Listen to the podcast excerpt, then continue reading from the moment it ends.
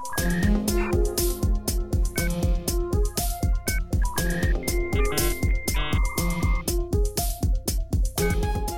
привет! Э, это подкаст «Пап, включи модем», и это пятая серия, в которой мы говорим о работе в интернете. Маша ведет э, три аккаунта в Инстаграме, и можно сказать, что она занимается э, СММ, правильно?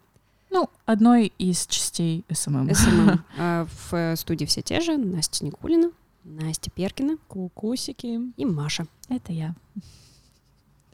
Так, ну что, начинаем. На самом деле, э, полноценно я веду только два аккаунта, потому что э, в, од- в одном из трех я больше такую администраторскую функцию выполняю. Я там не создаю никакой контент. Вот. То есть ты просто отвечаешь на сообщения? Да, да, я общаюсь э, со всеми. Ну, это комьюнити менеджмент больше. Да. Но в остальных двух а, на мне создание контента. В одном текст, в другом в своем и то, и другое. Когда у тебя появилась работа в Инстаграме? А, в плане ведения аккаунта Да. э, на последнем курсе, на самом деле, универа. А, Это была художественная студия.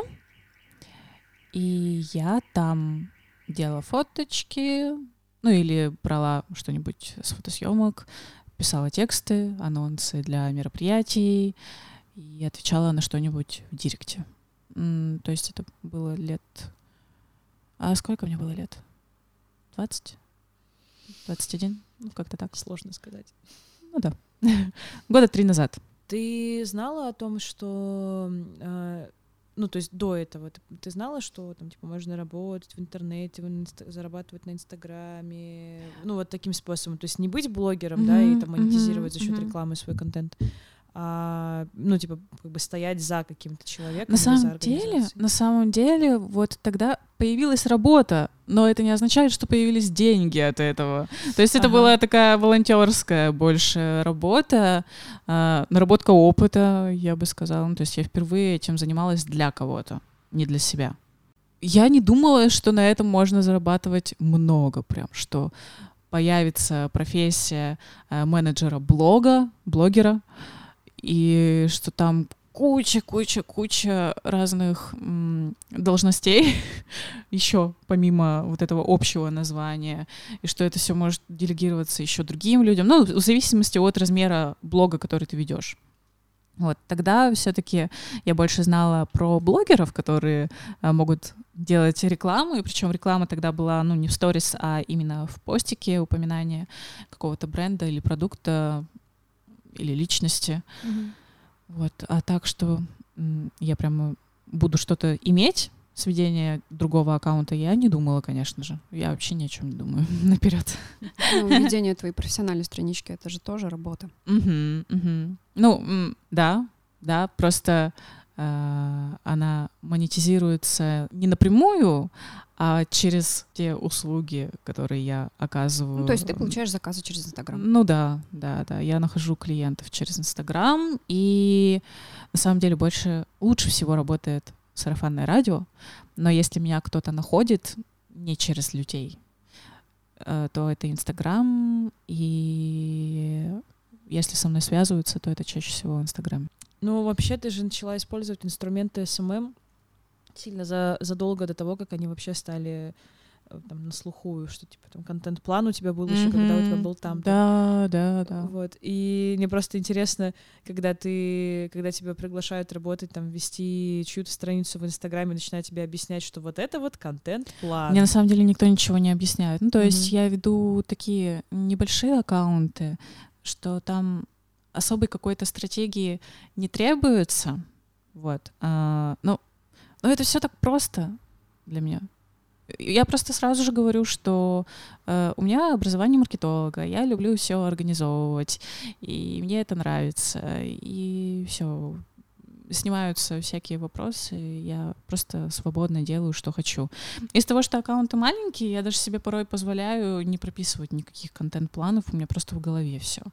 Если аккаунт будет больше, я имею представление, как все это можно организовать, какими программами пользоваться, какого контента должно быть в каком э, процентном соотношении по отношению к друг другу, э, что делать, что не делать, что писать, что не писать, какие триггеры использовать в текстах, какие нет, призывы к действию, бла-бла-бла-бла-бла. Понятно. А когда первый заказ э, через Инстаграм тебе пришел как автору? Не помню. Ну, ты, ты помнишь, что ты обрадовалась? О, нифига, какие-то посторонние люди, которые, а, которых ты а... вообще не знаешь в офлайне, написали тебе в директ, что типа могу я там узнать прайс или заказать как Просто картинку? первые заказы были через Тамблер. А, это были мои подписчики. Знакомые. Да, история да, да, да. А что они заказывали? На первом, на втором курсе, в конце первого курса я, в общем, поняла, что надо зарабатывать на своем творчестве. Ну, просто мне захотелось. Угу. И я начала рисовать глаза. А, мне неинтересно было рисовать портреты людей, но их глаза рисовать было прикольно. И был период, когда все мои подписчики практически, ну, такие старички, постояннички, которым нравится, что я делаю, позаказывали у меня своих глаз, и это был первый такой доход. Вот я тогда радовалась, я прям кайфовала от того, что я ходила э, каждую неделю на почту, стояла в очереди, отправляла эти заказные письма, всем потом отправляла э, коды, по которым можно отслеживать свои посылки. Потом я задолбалась. перестала это делать, э, стала появляться другая работа, там открытки какие-то нарисовать, э, картинку в комнату. Самые любимые мои заказы были, это когда у меня заказывали разрисовать скетчбук. Это я просто делала, что я делала каждый день, но только для другого человека и за деньги. Вот я покупаю скетчбук, ну, mm-hmm. блокнот, блокнот чистенький, который мне нравится, и того размера, который нужен заказчику. И рисую там, что хочу. А для чего это людям? А вот я же говорю, все исходит из лич... от личности. Человеку нравлюсь я, нравится то, что я делаю. Он вдохновляется от этого. Это как купить книжку а, вот блогера. С, фото- с фотографиями. Да, например. да. Фотографа, ну, ну, который тебе таким нравится. Образом, каким, он покупал твою работу таким образом. Да, да. Угу. Только это был такой вот необычный формат для меня. Да, я помню, когда э, мы с тобой были, мы с тобой уже были знакомы, но поверхностно это сколько было? Ну, там, типа, года четыре, наверное, mm-hmm. назад или что-то mm-hmm. такое. Вот, я где-то на, на, натыкалась на то, что ты продавала разрисованные скетчбуки, я думала, вау, mm-hmm. а зачем? Mm-hmm. Ну, как бы, что... что У меня что, все спрашивают, а зачем? Это так прикольно. И вот, понимаешь, это доказывается то, что людей очень много, и каждому из нас, ну, есть какая-то вот странная вещь, которая нравится. И, и вот что бы ты ни делал, на все найдется свой э, покупатель, потребитель, зритель. Просто должно совпасть. Вот высшие волны должны э, столкнуться. Слушай, ну это должно совпасть, и это вот это возвращает нас к разговору о том, что все зависит от личности. Mm-hmm. И здесь возникает вопрос, э, как ты ну, понятно, что это сейчас в меньшей степени связано с работой в интернете, но ты же, по идее, начала какую-то личность формировать в, в Тамблере. Mm-hmm. Вот. И была ли у тебя какая-то модель в голове для этого? Uh, там, был ли к этому приурочен контент-план для того, чтобы у тебя там были какие-то mm-hmm. ну, про- пропорциональные посты по темам? Я просто, видишь, я формировала себя через постоянный самоанализ. Я же писала о жизни, о себе, о своих чувствах, и я все это анализировала. Я любила перечитывать, я до сих пор перечитываю свои личные дневники, вот из детства, и я каждый раз нахожу источник какого-то своего зажима, допустим, страха. И я в один момент просто хотела все выбросить, потому что много места занимает. А потом, когда я прочитала, я поняла, что, блин, это надо оставлять и перечитывать периодически, чтобы, чтобы потом это использовать в общении со своими детьми, блин. Чтобы не забывать себя ту в детстве и не терять. Мне очень важно сохранять своего внутреннего ребенка, чтобы радоваться всему, потому что а, ну, в радости мой жизненный источник. я могу творить только радуюсь, я могу жить только радуюсь. И вот я все это анализировала, себя, жизнь, и так формировалась.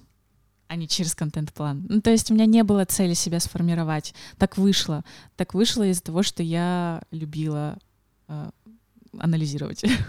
Ну, может, это еще с честностью с собой связано, mm-hmm. что ты да, публиковала да. то, что тебе хотелось. Вот я была честной, и меня выбило из состояния честности вот, ну, вот эта вот история с романом. Вот там была полная дисгармония. И я снова к ней вернулась в этом году, чему я очень сильно рада. Я, я реально, я себя ловлю сейчас на том ощущении и чувствую себя 17-летней, когда этого еще не было всего, ну, вот этой вот истории и боли.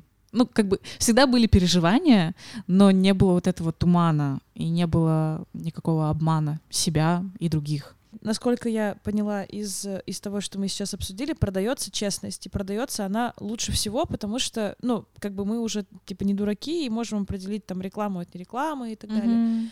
А, по идее, честность продается, но где провести эту грань между вот этой человечной стороной честности и, и трендом на искренность? Тренд, да, трендом на искренность и на вот эту ну, как бы маркетол... как это, господи? Маркетинговую... Маркетинговую, да, составляющую mm-hmm. честности в, в интернете. Есть у тебя, Настя, на, это, на этот вопрос ответ?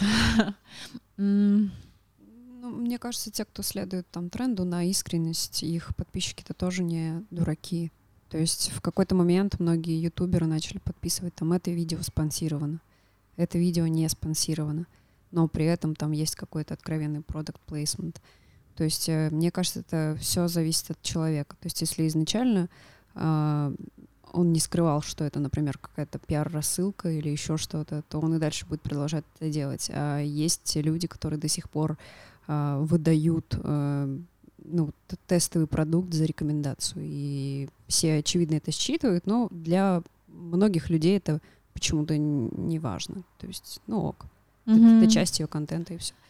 Знаешь, наверное, честность отличается от тренда на искренность тем, что честность не имеет цели. Ну, то есть я для себя, вот мой инстаграм-аккаунт, я на самом деле веду его от того, что я просто кайфую. Мне нравится вот выкладывать этот проект, который у меня сейчас идет под названием, блин, честность. А, мне нравится быть искренней. Мне интересно смотреть на то, а, как могут отреагировать какие-то люди, потому что на меня подписаны ведь разные люди, на меня подписаны дети, которые у меня могли учиться, на меня подписаны их родители, на меня подписаны э, на меня подписана жена моего папы и мама моего молодого человека. Угу. И мне нравится кайфовать от того, что я могу вот все это выкладывать, открываться, не стесняясь, не испытывая какого-то дискомфорта. Я, я так живу. Ну вот просто сейчас без интернета никуда. Ну, вот глупо говорить о том, что вот тогда-то всего этого не было, и мы все общались вживую. Мне просто нравится. Мне нравится быть в Инстаграме, и мне нравится показывать себя, э, и вот быть там честной, и не казаться чем-то. И, ну вот реально, я же я редко анонсы о своих мастер-классах даже публикую в Инстаграме. Захочется — опубликую, не захочется — нет. Как бы захочется мне рекламу сделать, я вообще не буду стрематься этого. Ну, потому что я в рекламе ничего не вижу плохого, я не вижу какого-то навязывания. Вот человек не дурак. Ему если надоест то, что его, блин, любимый блогер стал рекламу постоянно э, публиковать, бесит его это, отпишись не смотри. Принимаешь это? Окей. Ну, то есть человек не дурак, он может выбирать, что ему смотреть, что не смотреть, что ему считать честным, что не считать. Так что ты хоть раз, э, ну так, положа руку на сердце, у тебя было такое, что ты э, пишешь честный, ну, как бы, точнее, пост в рамках тренда на искренность, и ты понимаешь, что ты это делаешь для того, чтобы поддерживать вот этот вот... Э, никогда. Никогда не Вообще никогда. В тебе, по сути, уживается ну, два э, типа личности. То есть ты как автор, как блогер, и еще как обычный пользователь. Угу. Э, это два разных человека или это в целом одно и то же? Одно и то же. А как ты реагируешь, например, на ну, то, что происходит в интернете, следишь за коллегами, например, комментируешь, пишешь в директ. Ну, то есть как, как, как ведешься как обычный Инстаграм-юзер? Я очень редко комментирую. я могу реагировать на сторис. И я реагирую на сторис обычно не «Вау, какой красивый рисунок», а «Вау, тебе так идет твоя новая стрижка». Я не слежу за коллегами, на самом деле. Мне не интересно почему-то. Ну, то есть я могу следить за человеком, который рисует. Мне важно видеть личность. Если это просто аккаунт с красивыми картинками, я не подпишусь. Я посмотрю на работы, скажу прикольно, красиво, вдохновляюще, может, сохраню парочку. И все. Мне интереснее смотреть за человеком, за его отношением к жизни. Именно за его отношением к жизни, а не за жизнью. А негатив сама когда-нибудь получала? В качестве а... фидбэка?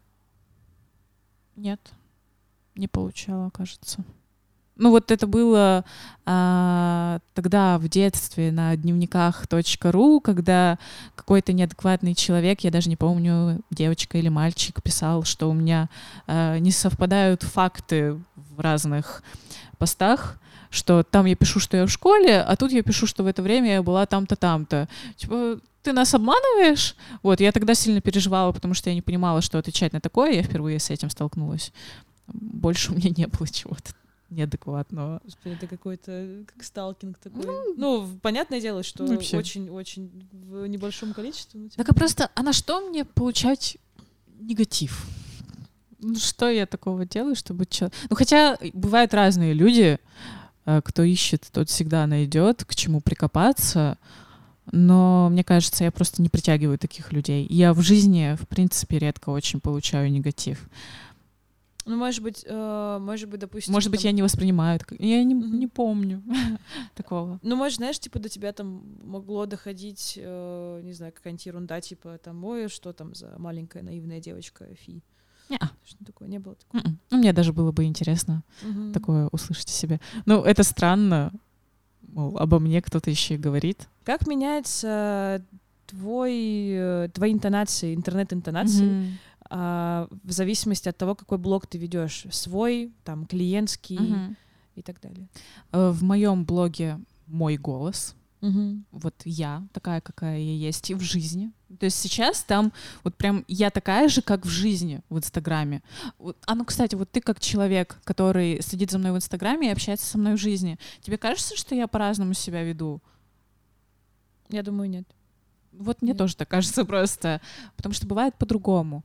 А, в двух других аккаунтах я подстраиваюсь под человека, кому принадлежит этот аккаунт, ну mm-hmm. вот это вот дело, под атмосферу а, того заведения, которое mm-hmm. я веду. Ну, на самом деле, эти два аккаунта, они очень похожи. Даже студии, которые я веду, они находятся в одном здании, и девушки, которые их создали, они хорошие подруги в итоге стали ими.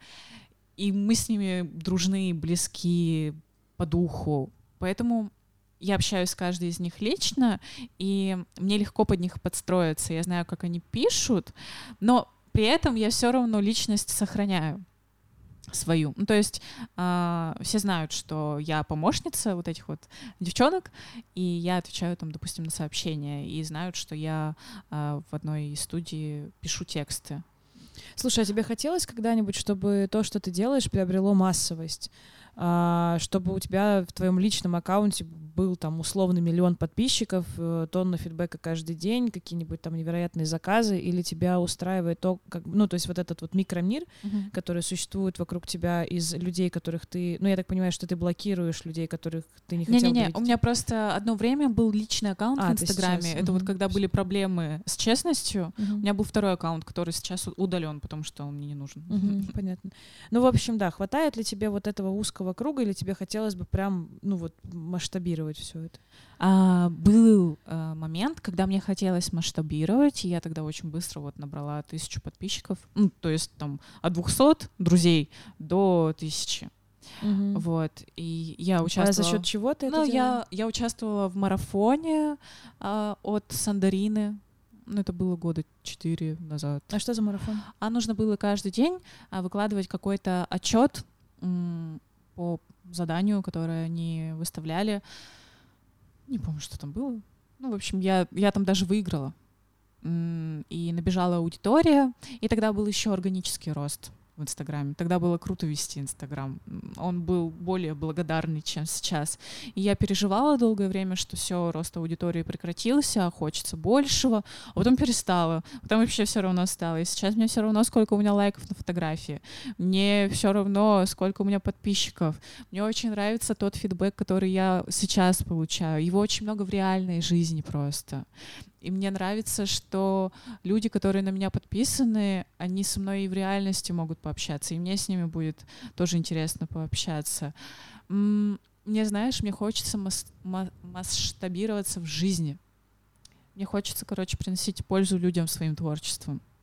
И я понимаю, что я уже это делаю. Блин, вы бы знали, э, сколько мне людей написали по поводу честности и сказали лично при встрече, что ну, сейчас, во-первых, слово, которое первое приходит на ум, связанное со мной, это честность. Мне это очень приятно. Я, я свою победу просто еще в этом чувствую, потому что я знаю, э, через что я прошла, чтобы к ней вернуться. Это для меня было очень важно.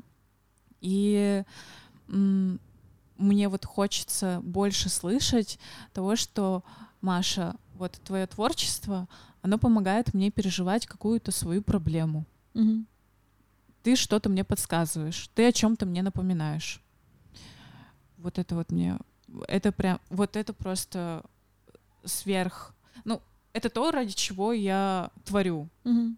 в принципе. Одно из. Первое для себя, а второе вот для такого эффекта. Угу. Это очень приятно. А почему, как ты думаешь, у тебя такая большая разница в количестве подписчиков в Тамблере, которая mm-hmm. у тебя была, и в Инстаграме? Да просто там я попала в рек... просто а, по воле случая. Mm-hmm. Да. Я ничего не делала никогда. Все так естественно, в принципе. А когда ты поняла, что интернета стало слишком много в жизни? Когда я начала жить в телефоне. Э, вот это тот период, когда я общалась с тем парнем, с которым у меня был роман, ну, якобы. Ну, я реально не вылезала из диалога, из вот этой вот коробочки. Я себя в шутку называла девочкой с телефона.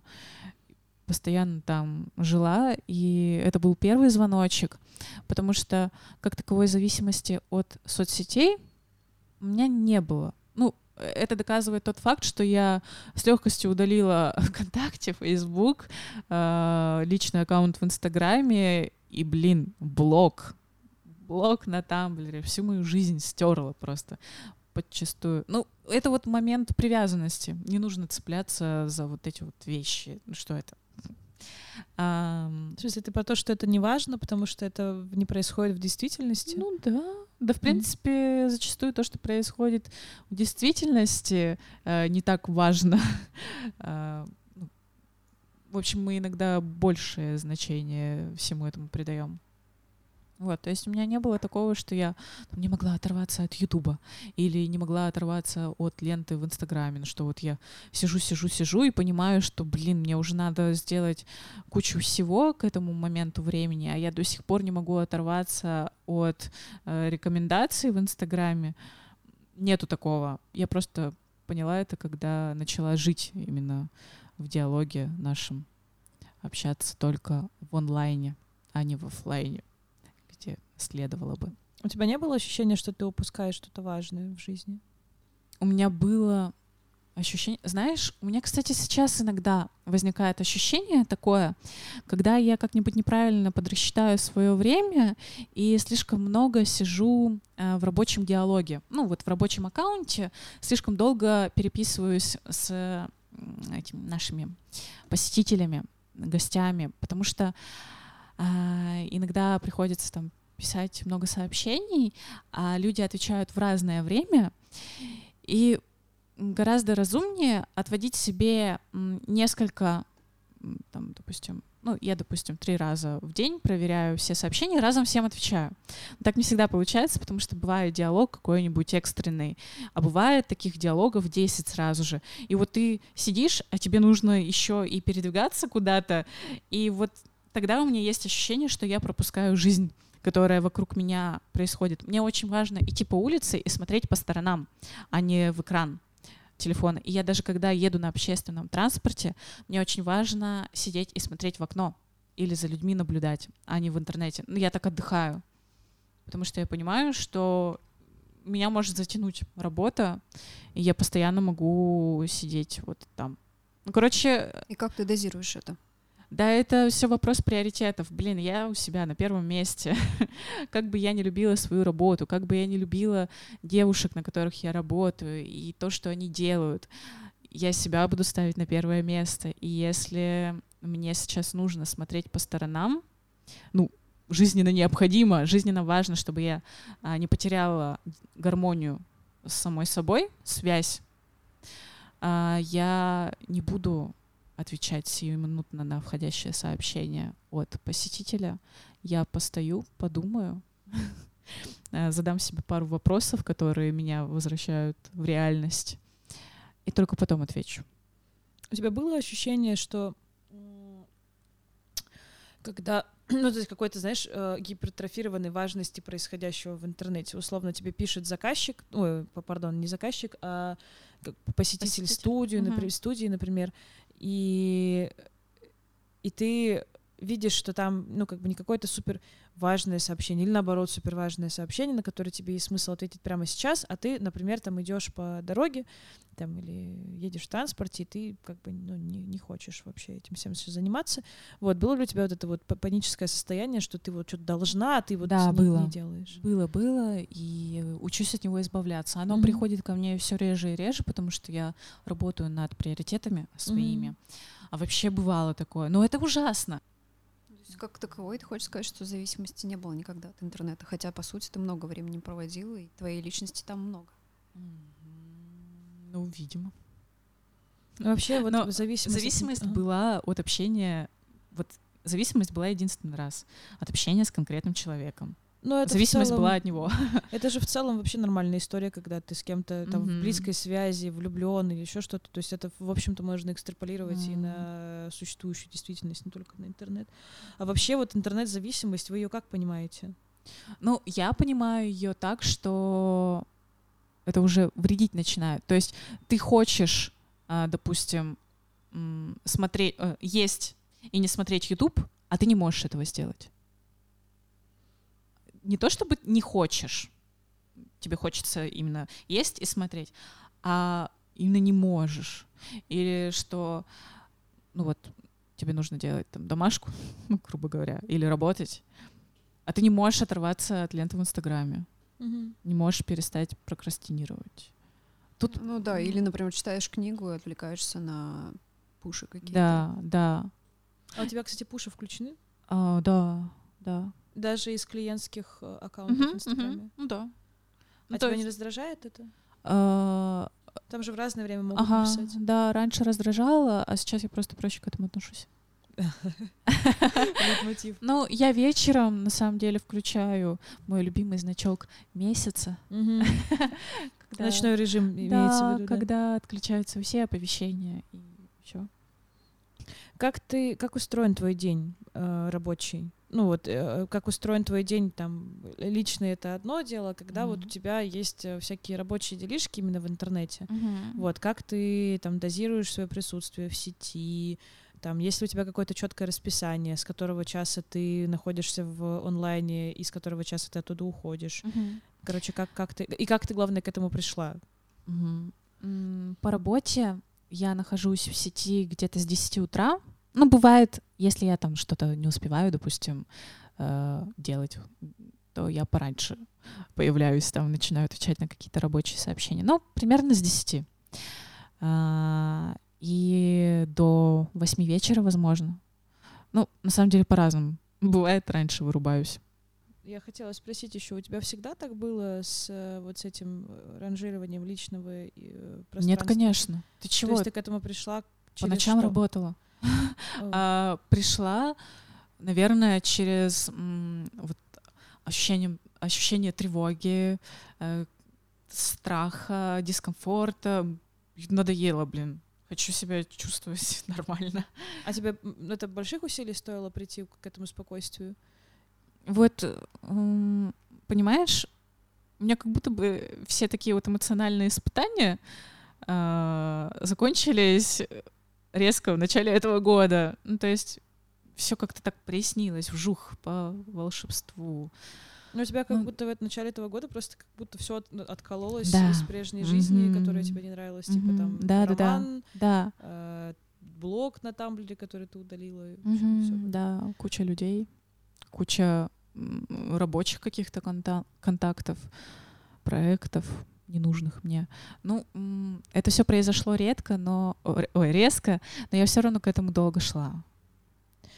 В общем, э, если посмотреть на цифры и, ну, то есть прям на какую-то сухую статистику, то э, как будто бы таких людей, как ты, в интернете очень много. То есть у лю- людей, у которых э, там немного подписчиков, да, ну, то есть как, вот, которых можно, наверное, назвать там наноинфлюенсерами или как это называется. Вот. а, но при этом которые от того, что у них мало подписчиков, ну, там, в масштабе, да, там, каких-то возможностей миллионных, а, их ценность от этого не убавляется, вот. И вот скажи, что бы ты пожелала, посоветовала бы людям, которые, может быть, также честно пытаются там оставаться честными самими собой в сети, в жизни, вот, и как сохранить при этом, то есть как, как вз- взять себя и как бы прикоснуться к самому себе, вот к этому на- на- настоящему, вот, не разрушить это, выводя эту личность в интернет, и как это сохранить. Нужно э, принять себя в первую очередь, то есть нормально, адекватно относиться к тому, что ты можешь быть каким-то не таким, неправильным по мнению окружающим, неудобным. Вот, обожаю быть неудобной на самом деле. Учусь этому. Потому что мы стараемся всегда как-то все равно подстроиться, угодить другому человеку, потому что боимся его задеть, не устроить. Неудобно быть круто. И вот нужно не бояться быть таким и понимать, чего тебе хочется. А, Тебе хочется просто признание или тебе хочется много подписчиков, потому что это разные вещи. Признание можно иметь, блин, от 50 людей, которые на тебя подписаны, 50 людей, это так-то много, если каждый из них э, будет чувствовать в тебе ну, вот какую-то пользу для себя. Если тебе нужны подписчики, то окей, используй там все вот эти вот маркетинговые инструменты, э, накручивай, не знаю. Но нужно понять, что тебе нужно на самом деле, потому что подписчики и вот это вот ощущение себя — это вообще не связанные вещи. Тут все исходит от работы самим собой. А с этим вопросом, пожалуйста, к психологу. Я не смогу сказать, как, как прийти к этому. Ну, ну, я, может быть, и могу, но это, э, это тема, Тема отдельного для, подкаста. для отдельного подкаста. Мгм. Спасибо, Да. Маша. Спасибо большое. Спасибо вам большое.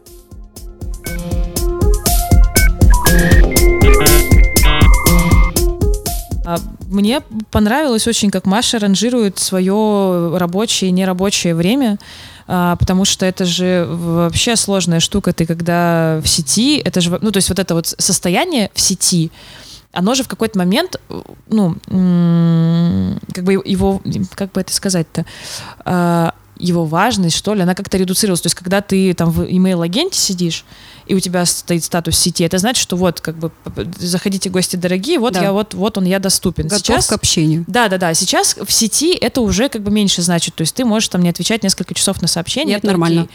Да, да, да.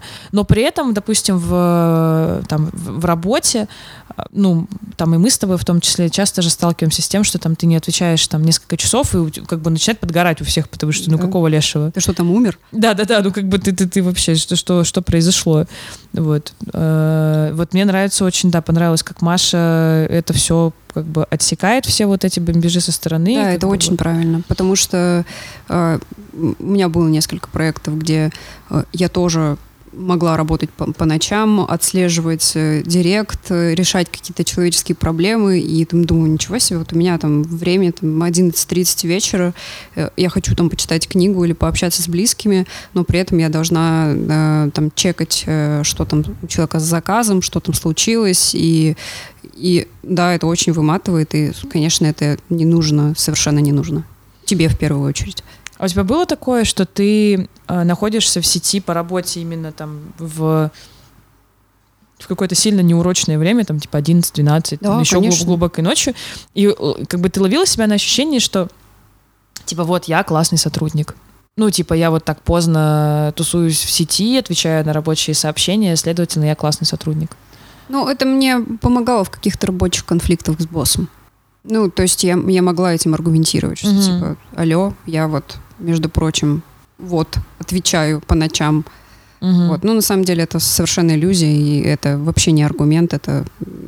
Я сейчас просто понимаю, что я, в принципе, могла все делать в рабочее время, а потом закрывать все, включать наш- ночной режим и разгребать все утром, Мгм. как и многие люди нормальные делают. А сейчас у тебя как это устроено? Я понимаю, что мы с тобой вместе работаем, я очень примерно знаю, но я Я не знаю, могу ты ответить ночью.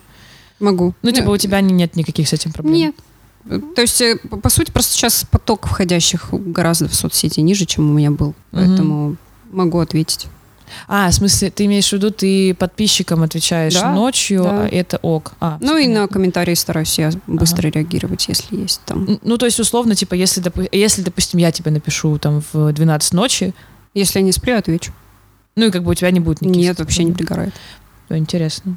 Но мне кажется, что это, наверное, еще на личном сильно свя- завязано. Может быть. Ну, хотя м, в предыдущей тоже коллективе тоже у нас была такая, такая опция, типа написать коллеге вечером, и это ок. Ну, Все зависит от того, как, как вы, видимо, общаетесь.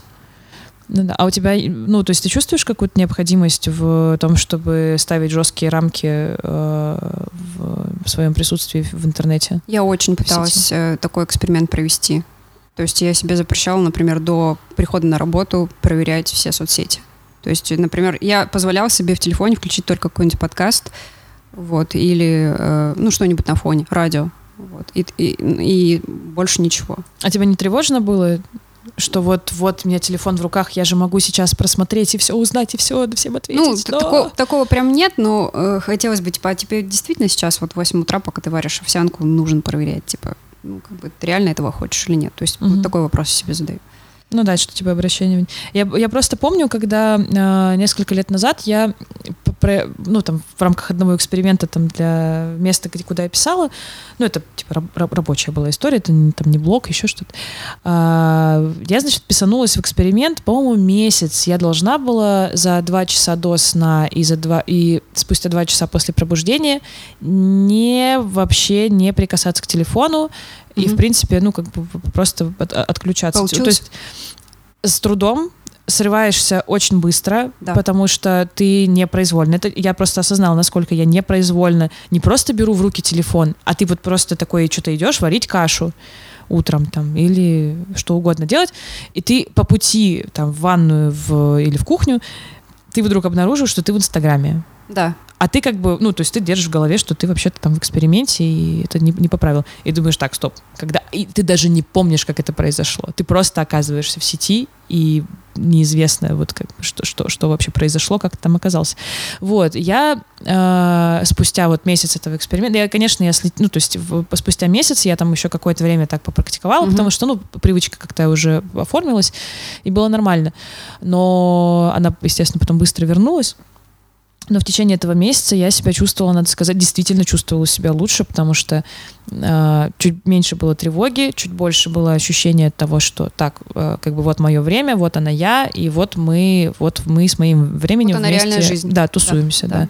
вот. И отдельная история, конечно, очень приятное ощущение, когда ты не типа не светишь себе перед сном э, экраном в лицо, вот, не щуришься там, не вот это все, а ты можешь там открыть книжку почитать, например, вот, и какие-то там делишки свои поделать приятные, вот, и В не- том числе. там- да, да, да, и не не тревожиться по поводу того, что там ты что-то кому-то не Да, ответил, согласна. или еще что-то, вот. А, в общем-то, это была последняя серия, когда с участием а, нашей пр- прекрасной Маши. Вот следующая серия это разговор, с экспертом. да, разговор с экспертом а, Полиной Колозариди, социологом из Высшей школы экономики, которая, у которой сфера научных интересов это феномены, сетевые феномены и интернет, а, там интернет-жизнь, ин- интернет-реальность. Вот, и, собственно, все наши вопросы, которые возникали у нас по ходу э, разговора с Машей, мы зади- зададим Полине. Вот, в том числе это будут вопросы о том, как формируется личность в интернете, как кочуют э, поведенческие паттерны из онлайна в офлайн, э, почему лайки — это важный язык, и почему не стоит смеяться над тем, что «О боже, он не поставил лайк под этой фоткой», потому что это важно, что он не поставил лайк под этой фоткой вообще-то. Вот. А также мы поговорим еще про хейтерство, вот, что тоже кажется важным. Оставайтесь на связи. На связи, спасибо большое. И до встречи в следующей серии. Пока. Подкаст создан при поддержке совместного проекта Гёте-института в Москве и портала колта.ру The Earth is Flat. Как читать медиа.